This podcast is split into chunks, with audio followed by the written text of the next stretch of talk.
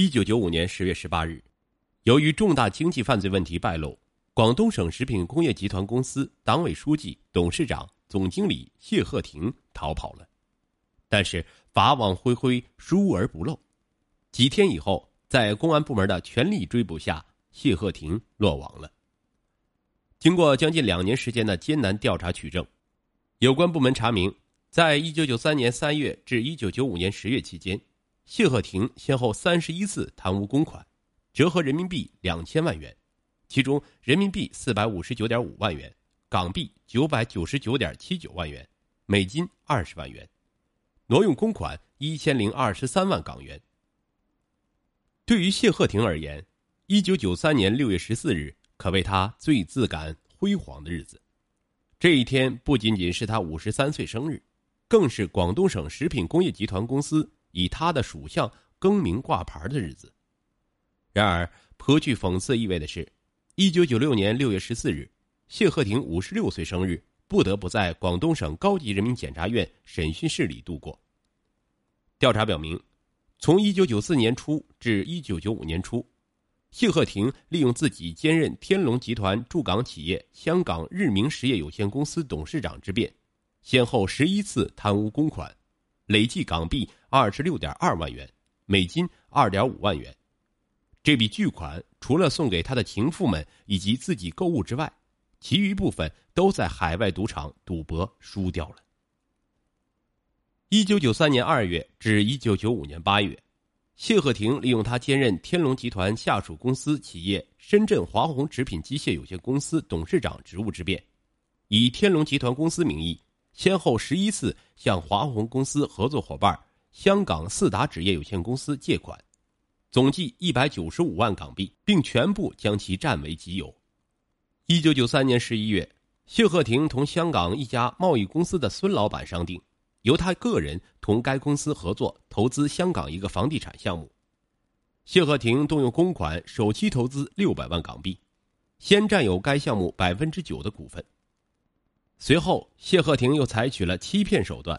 以天龙集团属下的进出口公司向孙老板所在公司进口包装用薄膜为借口，以天龙集团的名义向其属下的港澳两家公司三次借款，总计两千九百九十八万元港币，然后将此款汇到香港孙的公司，孙扣下一千七百一十五万港币作为抵偿天龙集团公司的欠款，谢鹤亭也提走了二百五十万元港币。余款被谢鹤亭挪用于房地产项目，长达十四个月之久。谢鹤亭热衷于出国，他当了总经理以后的五年多时间里，他带着年轻美貌的女秘书们周游列国，先后跑遍了三十多个国家。一九九三年以来，每逢周末，谢鹤亭均携带女秘书乘坐豪华轿车去澳门赌场，拼的是天昏地暗。他赌注下的大。每注投放筹码就是八十万元港币，令赌场的豪客们也敬畏三分。他输的最多那次，把身边陪伴的情妇吓得晕了过去。后来，澳门赌场的大耳龙追到广州向谢鹤亭讨债，谢竟以各种名义向天龙公司或其下属企业调钱偿还，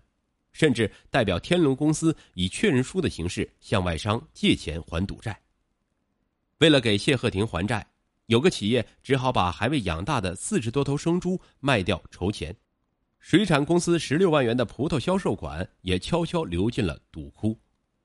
有一次，谢鹤亭被大耳龙追得紧，便把一个下属企业职工食堂刚刚卖的五万元饭票钱押上了赌台。谢鹤亭的生活更为腐化，他在公司内不断任用一些有争议的干部，频繁更换女秘书，引起干部群众的不满。要求召开党委会讨论，但是谢鹤亭眼睛一瞪：“什么鸟事都经党委会讨论，还要我这法人代表干什么？你们这样做还他妈给不给我面子？”为了显示自己的身份，谢鹤亭专程赶赴北京，高薪招聘三名姿色出众的公关小姐，放在自己的身边。一九九四年五月，谢鹤亭在香港又拜倒在杨某的石榴裙下，并不惜以每月二点二万元港币金屋藏娇。为讨这个杨小姐欢心，他先后送给她五百多万元港币。以广东省食品公司为前身的广东省食品企业集团公司在海内外享有很高的声誉，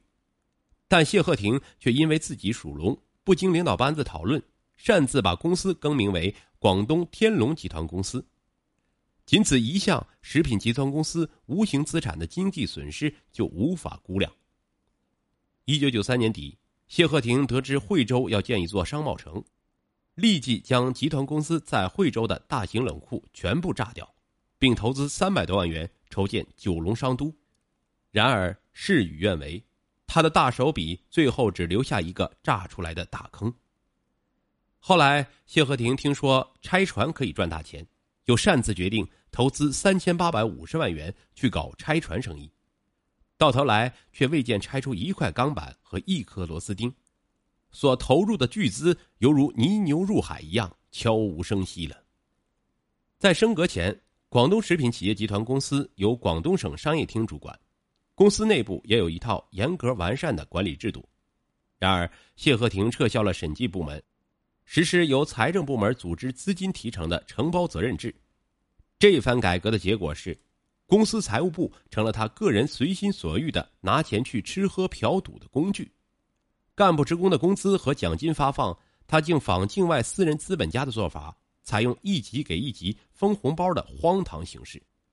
这不仅使得广大干部职工互不了解彼此工资的金额，而且大家互相猜忌，人人自危，谁也不敢得罪领导，即使有意见也敢怒不敢言，个个是噤若寒蝉。集团公司的原有财务管理制度规定，公司各级领导只有审批权，不能以任何形式和借口直接到财务或其下属企业拿钱。但是谢和廷置公司制度于不顾，仅凭一张借条或收据就随便拿钱挥霍。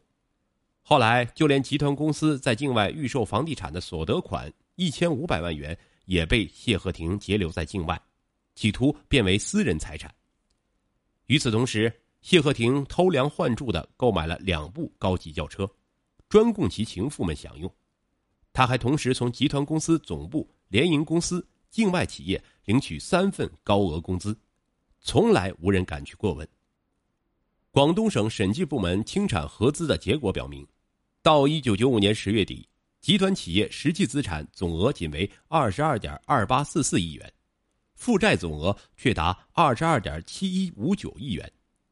资不抵债四千三百一十五万元，向银行和非银行金融机构贷款总额为十三点三亿元。每年应付利息为一点三九亿元，历年待处理的亏损和亏损三亿多元，资产流失四亿多元，